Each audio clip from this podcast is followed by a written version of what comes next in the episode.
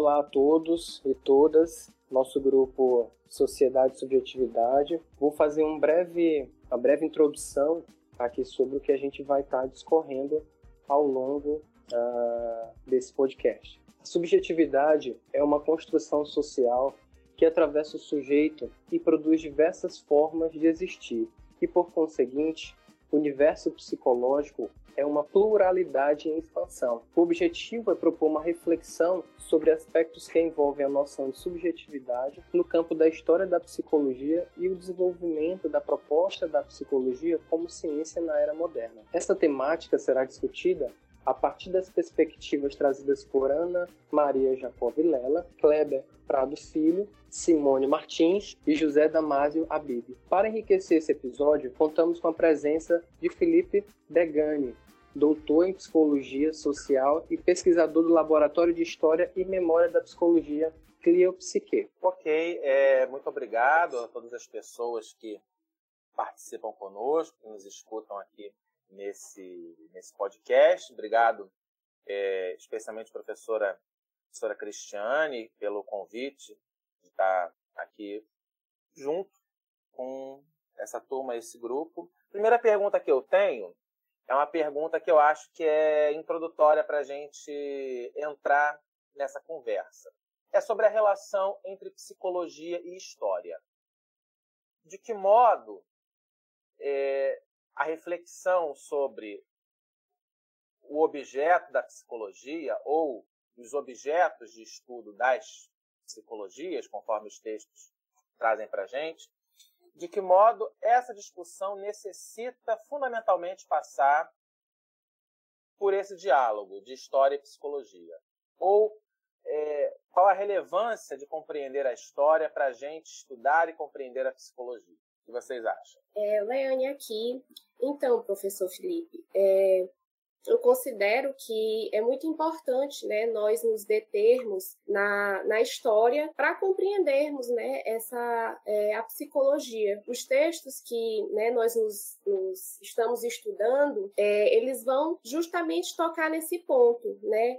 Como é que essa psicologia, para a gente perceber como é que essa psicologia é hoje, é, é muito importante a gente compreender lá desde a filosofia, né, que é por onde a gente foi é, caminhando até os dias atuais, né?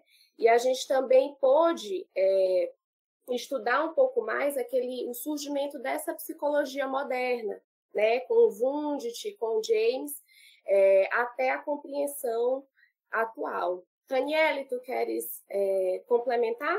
Sim, é, então, em relação ao que a Leane já havia colocado, né, sobre essa relação, né, da psicologia, e aí já até trazendo um pouco da, da questão com a subjetividade.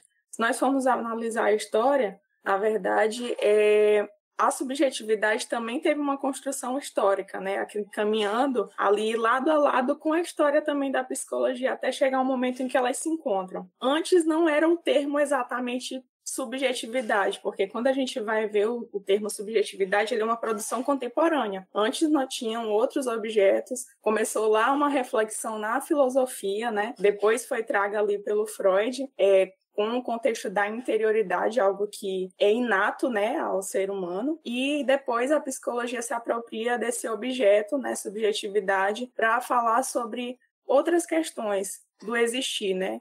E como é, essa subjetividade ela não é exatamente algo que é inato, mas que é produzido e que as pessoas são produzidas também por essa subjetividade. Então, o tempo inteiro está tendo essa interação, né? Produção de subjetividade e produção de sujeito também. Diga, Cláudia. Dando continuidade ao que as colegas já falaram, a Leane e a Raniele, é, eu, eu, eu não sou da área de psicologia, né? Estou adentrando agora o campo de psicologia, eu sou da área de direito, né? Estou agora fazendo a minha construção na minha subjetividade dentro da psicologia dos conhecimentos, né? Então, pelo que eu tenho estudado, que eu tenho pesquisado e compreendido, eu compreendi assim que desde a Grécia antiga, né, foi feita essa divisão entre epopeia, né, a questão das tragédias gregas, como é que antes o homem via ele junto com os deuses, que era um conjunto, sem ser separado divindade, sagrado né, e profano. Né? Depois houve essa ruptura de o homem pensar por ele, colocando um pouco distante de Deus, mas sabendo que tinha essa relação, né? até os dias de hoje que nós estamos construindo através da democracia, né? tendo outros tipos de de apropriações, né? Então a história toda ela vem essa constituição da subjetividade do indivíduo até os tempos atuais. Quando chegamos num projeto científico de Wundt, de James, né, que estiveram em comum aquela ruptura em relação à metafísica junto com a psicologia, né? Então, eu acho interessante essa importância da história de toda a humanidade, de todas as civilizações, até os dias de hoje, porque nós vamos, ao longo do tempo, construindo essa identidade dentro da subjetividade. Pois é, desse modo a gente, a gente pode perceber, para a gente traçar a história da psicologia e a história dos seus objetos, a gente tem que partir para muito antes. Se a gente vai observar a história do psicológico, ela antecede em muito a história da psicologia. Isso é uma questão. E como vocês colocaram de que a própria subjetividade tem uma construção histórica, outros objetos e outras noções foram em diferentes momento dessa história do psicológico sendo, sendo outras noções foram sendo construídas e colocadas nesse campo, vamos chamar de tentativas de compreender e nomear essa interioridade humana. Vocês conseguem comentar sobre algumas noções usadas para designar essa interioridade humana e o contexto em que elas eram colocadas? Por favor, Igor. Bom, aqui Igor falando, é, a gente quando vai pensar na história da psicologia, né, é, a gente precisa fazer uma espécie de uma, de uma digressão né, pensasse nos tempos mais remotos, né, ah, lá na época da Grécia clássica. Né, então é muito importante a gente pensar nesse indivíduo que foi se construindo ao longo dessa história e por ele perpassados aspectos políticos, econômicos, sociais. Né? Esse indivíduo ele é atravessado por esses aspectos. Falando um pouquinho aqui da, desse período da, da Grécia clássica, né, que a gente tem aí como uh, principais representantes aí, é, Sócrates, Platão e Aristóteles, que de alguma forma é, são as nossas heranças né, aqui no, no Ocidente, uh, vão se desenvolver uma filosofia muito muito forte, né, uma filosofia que ela é uh, que se preocupa né, com a sociedade, né, com, se preocupa com a política, né, em fazer política, né, de estar ali nos espaços públicos, nas assembleias, né? É, então isso é muito importante como que era essa vivência desse indivíduo nessa época, né? Ah, onde a gente pode também trazer um pouquinho mais sobre esse período helenístico, né? A filosofia é uma filosofia que alguns dizem que é a filosofia do amor, né? A filosofia da felicidade.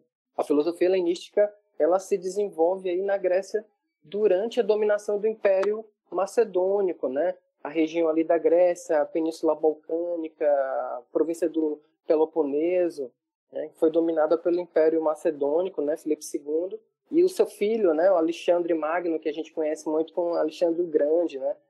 Que inclusive é, foi discípulo de Aristóteles.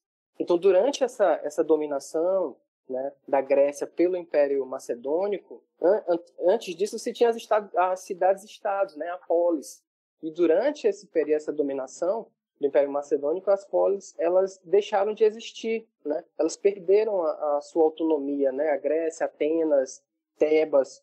Então, anterior a isso, né, se fazia muito política, né? Os filósofos faziam política Nesse, esses filósofos helenísticos desse período já não se preocupavam mais com política, eles não discutiam política. Né? A preocupação deles era com a, de atingir uma, um estado de espírito pleno, né? que é, é, é, é a vida deles era pautada na ética e para agir né, eticamente é, é, ela era era através era obtida através da ataraxia, né? Que eles chamam, que é justamente essa mente tranquila, esse pleno bem-estar. Né? Então é muito importante a gente trazer um pouquinho dessa história né, da Grécia clássica, de como esse indivíduo ele era atravessado né, por, esse, por esse período, né, Uh, e a gente pode citar algumas correntes importantes né, da, do helenismo. Né? A gente tem correntes importantes como o epicurismo, né, uh, o estoicismo, o ceticismo, são as mais importantes correntes, né? E que cada uma, de alguma forma, é, elas se centram na busca da felicidade, né? Mas cada uma tem o seu caminho, né? Pode-se dizer assim, que o ceticismo, por exemplo, né, deve se suspender o juízo né, de valor sobre as ideias que se opõem. Né? Então eu preciso de alguma forma respeitar a ideia do outro, né, porque é uma ideia válida. Eu preciso reconhecer ela como uma ideia diferente e válida. Né? Então eu, eu, o que eu, o que eu na verdade preciso me basear é não não julgar né, essas ideias para que eu possa atingir essa ataraxia, né? E a gente pode citar como um dos representantes o pirro. O epicurismo, né, que é mais uma das correntes do helenismo, né, defende que devemos vencer os nossos medos, né, como a morte, o sofrimento, a dor, né, que isso impede, né, o alcance da felicidade. É, a gente tem o, o, o, estoicismo também, né, que vai estar pregando aí uma vida sempre pautada na ética, eu vou deixar a fala para outras pessoas também, né? Mas essa corrente helenística ela é muito importante, né? Vão ter desdobramentos e também vão ser de alguma forma resgatados, né? Em períodos um pouco mais para frente. Luísa? Como o Igor vinha tentando fazer esse recorte, né, histórico que a gente estava falando sobre, algo que, que chama bastante atenção é exatamente isso que os autores Prado Filho e Martins, eles falam nesse texto sobre a subjetividade como objetos, né? Objetos no plural, porque já vai trazer essa questão da dança dos objetos, né? Que eles citam no texto. Que é exatamente sobre isso que a psicologia tem como, como um percurso histórico, né? Falar de vários objetos, é, como, por exemplo, psique, pensamento, cognição, percepção, coisas que até nos dias atuais a gente fala sobre não só enquanto história, passada, mas também enquanto história presente, né? Diante da diversidade que a psicologia tem, essa pluralidade de abordagens, de formas de pensar né, subjetividade. Acho que isso é algo muito é, é, que caracteriza muito a psicologia, né? Essa pluralidade. Exatamente.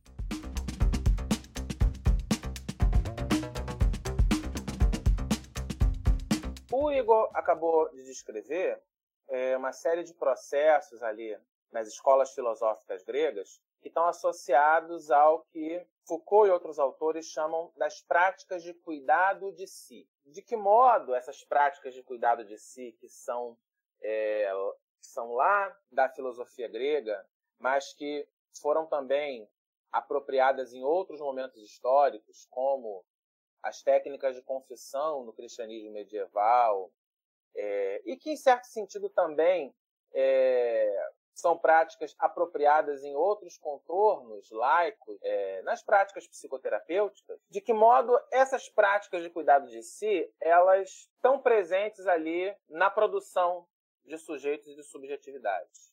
O que, que essas práticas trazem em relação à, à produção de um sujeito que precisa voltar-se para dentro de si, para a sua interioridade, e ao mesmo tempo buscar dentro de si essa verdade sobre si e trazê-la para fora, trazê-la, enunciá-la para um outro, e por sua vez vai intervir sobre o conteúdo dessa confissão e auxiliá-lo nesse caminho. Bom, é, vou tentar descrever aqui, né, dentro do que eu consegui captar, professor, essa questão da exterioridade, da interioridade, né? É, me remete aqui a, ainda assim, a, com a antiguidade clássica, né? Que ela termina com uma visão de indivíduo centrada na, na, exterioridade. E aí a gente já, na verdade, já vai dar uma, um pulo em relação ao cristianismo, que de alguma forma se embasa nas filosofias helênicas, né, em especial o estoicismo. E aí a gente, a gente, o cristianismo ele surge aí como uma nova filosofia de vida, um novo modo de estar no mundo. A gente tem a, dentro do nosso texto tem o, o Vernan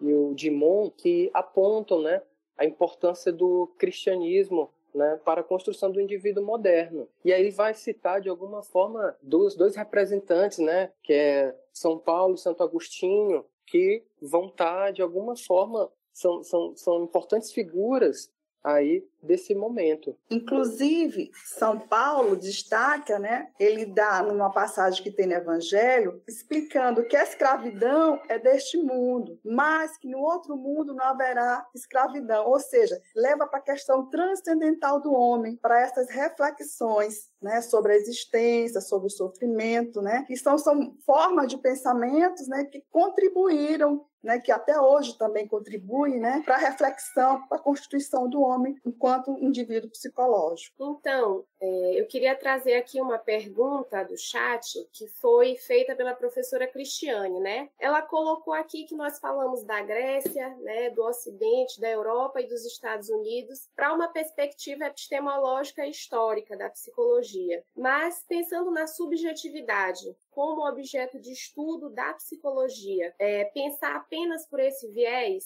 Sobre essa questão, falamos muito da história, né, de como foi produzida essa subjetividade até aqui, até antes, na verdade, quando esse termo nem era existente, né? Então, pensando na subjetividade enquanto objeto hoje da psicologia, né, das psicologias, na verdade, primeiro é, é necessário pensar que essa subjetividade, ela é uma produção social. Então, quando se pensa em produção social, pode se pensar tem vários tipos de, de existir, né? É, eu vou pegar aqui um pouco do exemplo do trabalho, por exemplo. Existem várias formas de trabalhar e agora em contexto de pandemia, novas formas de trabalho estão surgindo e as pessoas estão consumindo essa forma de trabalhar. Um exemplo agora tem surgido muito seletivos, né? Concursos já são quase inexistentes. Esses seletivos traz ali uma algo muito peculiar que quanto mais você tem qualificação ou experiência experiência mais você tem chance de conseguir uma vaga, né, de ser um ótimo profissional. Então se produz aí uma ideia de que você te, deve entrar numa, numa corrida, né, uma corrida que o mercado, né, o capitalismo já traz essa ideia para você. Então ele produz essa subjetividade de que você precisa ser capacitado com títulos e com experiência para poder estar apto em assumir alguma vaga no mercado. E quanto mais você tiver, melhor, independente se você tem tempo para isso ou recurso financeiro para isso. Então você precisa é, fazer das tripas coração, na verdade, para poder conseguir alcançar isso que é proposto, né? Isso que é imposto, na verdade. Isso que você descreve, Raniele, é algo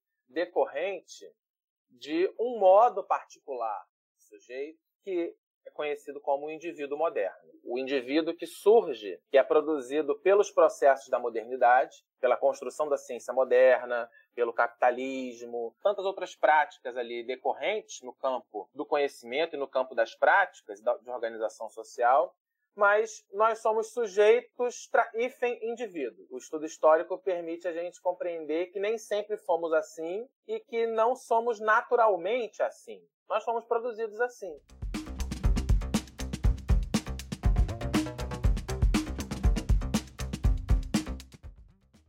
Sobre isso, queria fazer duas perguntas em uma para vocês. Sobre as características desse sujeito indivíduo moderno, que características são evidentes e que a gente pode é, compreender nas nossas práticas de si e dos outros na atualidade, e de que modo esse indivíduo foi condição de surgimento de uma psicologia dita científica. Né? Não haveria psicologia ou esta psicologia sem a emergência desse indivíduo na modernidade. Então, que características são essas e como que isso constituiu essa psicologia, essa ciência que temos e estudamos? Leane? É, o que eu observo é que esse indivíduo, né, nessa era moderna, tem, tem se voltado cada vez mais para si mesmo, né?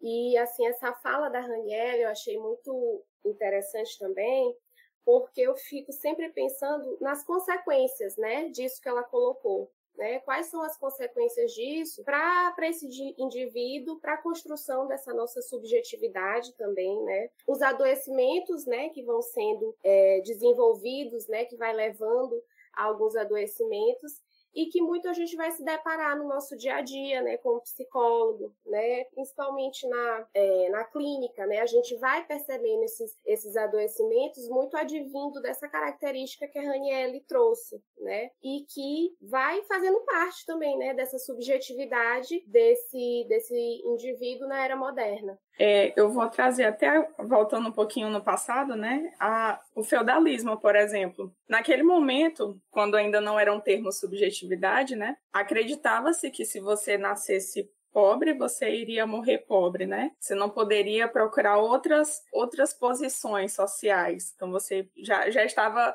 com a sua vida ali pré-determinada, né? Então, assim, trazendo para os dias de hoje, quando se fala de produção de subjetividade, trazendo o que a, a Leane eh, coloca sobre essa individualidade, né? Eu lembro também muito da até da perspectiva mesmo de linha de pesquisa do mestrado, né? Que a minha pesquisa é no, no campo do trabalho mesmo. E nós falamos muito da, de como o grupo, né, produz a saúde. E em grupo nós conseguimos ser mais fortes mas aonde tem se produzido, né, é que quanto mais individual, melhor, porque você corre sozinho, né, você é, chega na frente sozinho. Então, é, fica muito mais fácil de você alcançar é, o sucesso sozinho do que acompanhado com outras pessoas eu vejo muito esse discurso no, no capitalismo mesmo, né? Fazendo com que cada vez mais as pessoas procurem ser mais sozinhas. E assim, esse sozinho é preocupante porque é, como é que, se nós somos seres sociais, como é que a gente vai viver aqui sozinho, né? Correr atrás dessas coisas sozinho, sendo que nós convivemos em, em uma comunidade, né? No social. Então, traz essa dualidade aí, né? De você estar em grupo, mas você precisa correr sozinho para poder alcançar alguma coisa que está tendo, proposta naquela época. Pois é, não, não só paradoxal a gente viver numa sociedade, num sistema econômico que é individualista, que nos constrói como indivíduos a valorizar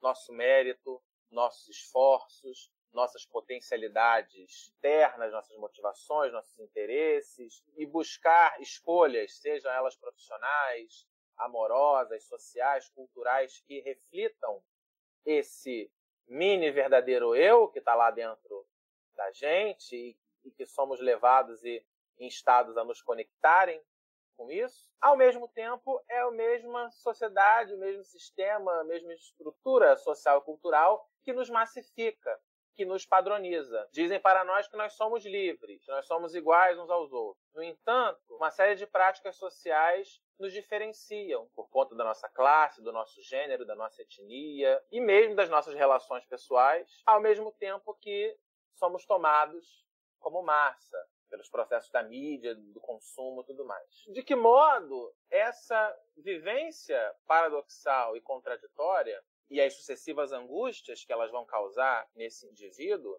formam o que a gente pode chamar de um sujeito psicologizado. De que modo esse ser psicologizado é algo é algo libertador ou é algo opressor para todos nós sujeitos. Difícil entender? Vocês têm algum comentário sobre isso? Luísa?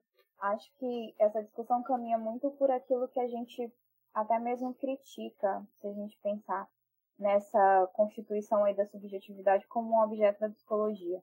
Porque ao mesmo tempo que a gente produz é, esses conceitos, essas discussões sobre o que é esse indivíduo, o que é essa subjetividade, a gente está ali caminhando também para contribuir para essa, é, como eu posso dizer, talvez até uma generalização do que, que é ser um sujeito moderno.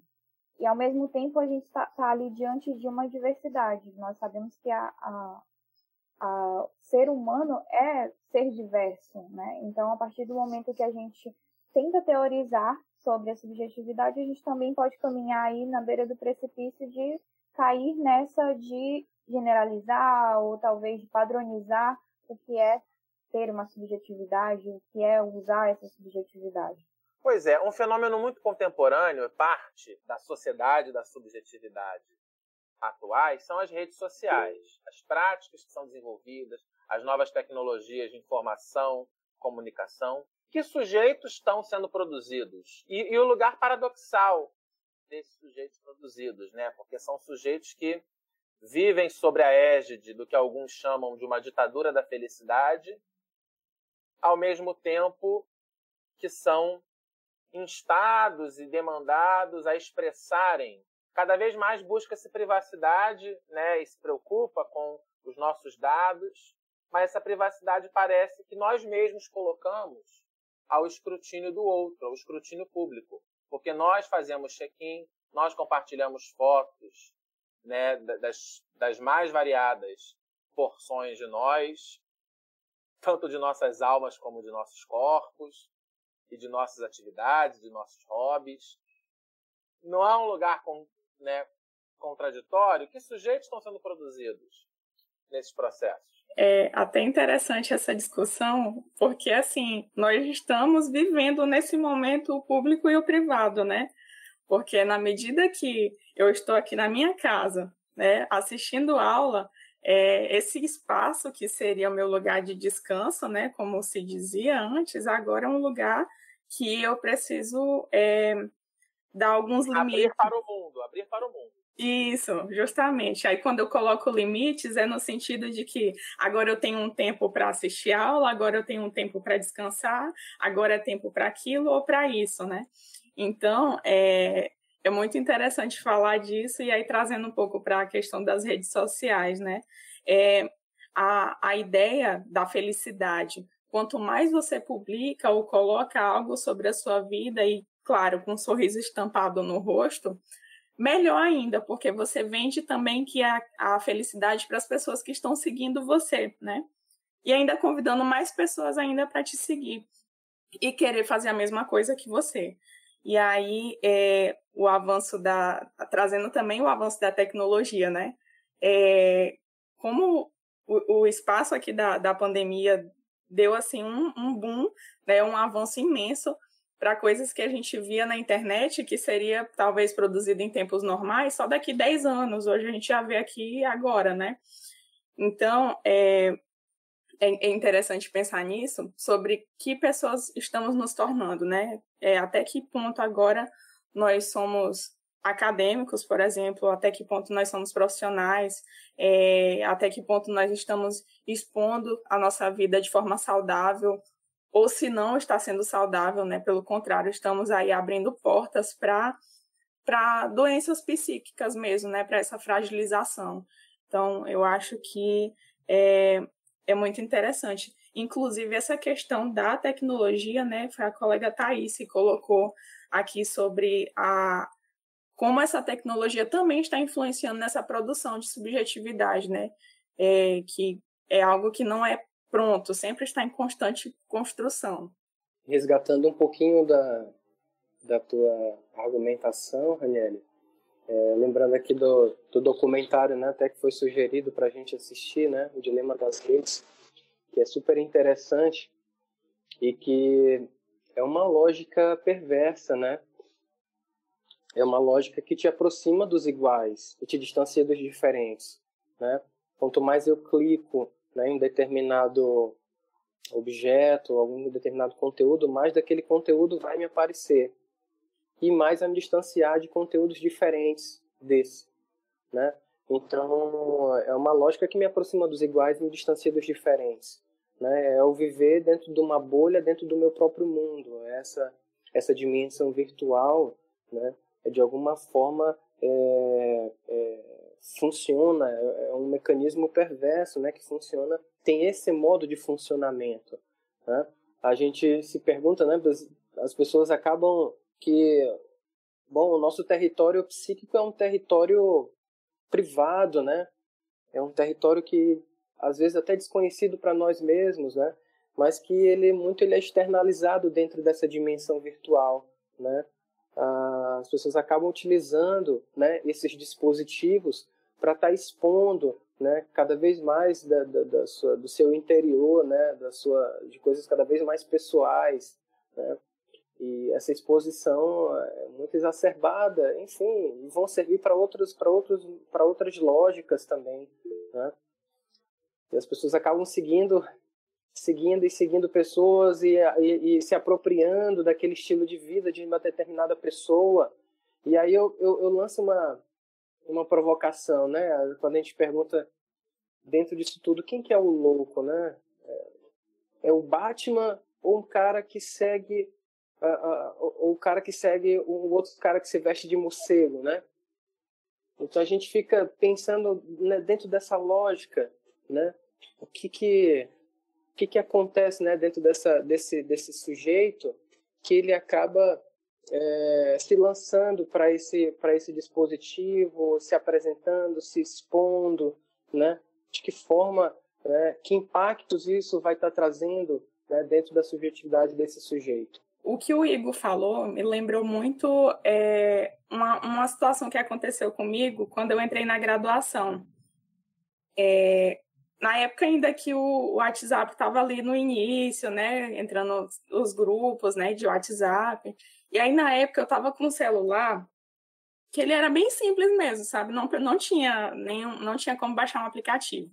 Aí eu cheguei na turma, né, na sala, e o pessoal falando de WhatsApp, até então eu não tinha interesse nenhum em WhatsApp, e falando do grupo da turma, que se eu quisesse é, estar atualizada do que acontecesse, né, dentro da, da graduação, eu estava em outra cidade, né, tudo novo para mim, eu teria que dar um jeito de conseguir um celular que pegasse o WhatsApp para eu poder ali estar atualizada do que aconteceu. Não sei nem se eu estou fugindo um pouquinho do assunto. Mas, assim, me, me lembrou um pouco é, é, essa questão, né, de que eu me senti ali persuadida a dar um jeito de adquirir um aparelho só para eu poder me sentir incluída, né, em um lugar que era totalmente novo para mim. E aí, quando eu penso na psicologia, né, é, e esse sujeito que está ali a todo tempo recebendo informações de como ele deve ou não se comportar, eu penso que a psicologia ela, ela entra também numa linha tênue e que tem que ter muito cuidado para que não se torne mais uma naturalização, né? Mais uma coisa de que você precisa disso para você ser feliz ou para você estar se enquadrando. Pelo contrário, ela deve trazer discursos que tragam novas formas de existência, né? E que tragam liberdade para esse sujeito, para que, mesmo inserido em uma sociedade onde se produz é, diversos tipos de, de, de subjetividade e até algumas mais padronizadas, esse sujeito se sinta livre também para poder ter a sua própria forma de existir. Então, eu acredito que esse é o principal papel né, da psicologia quando se fala de, de produção de subjetividade.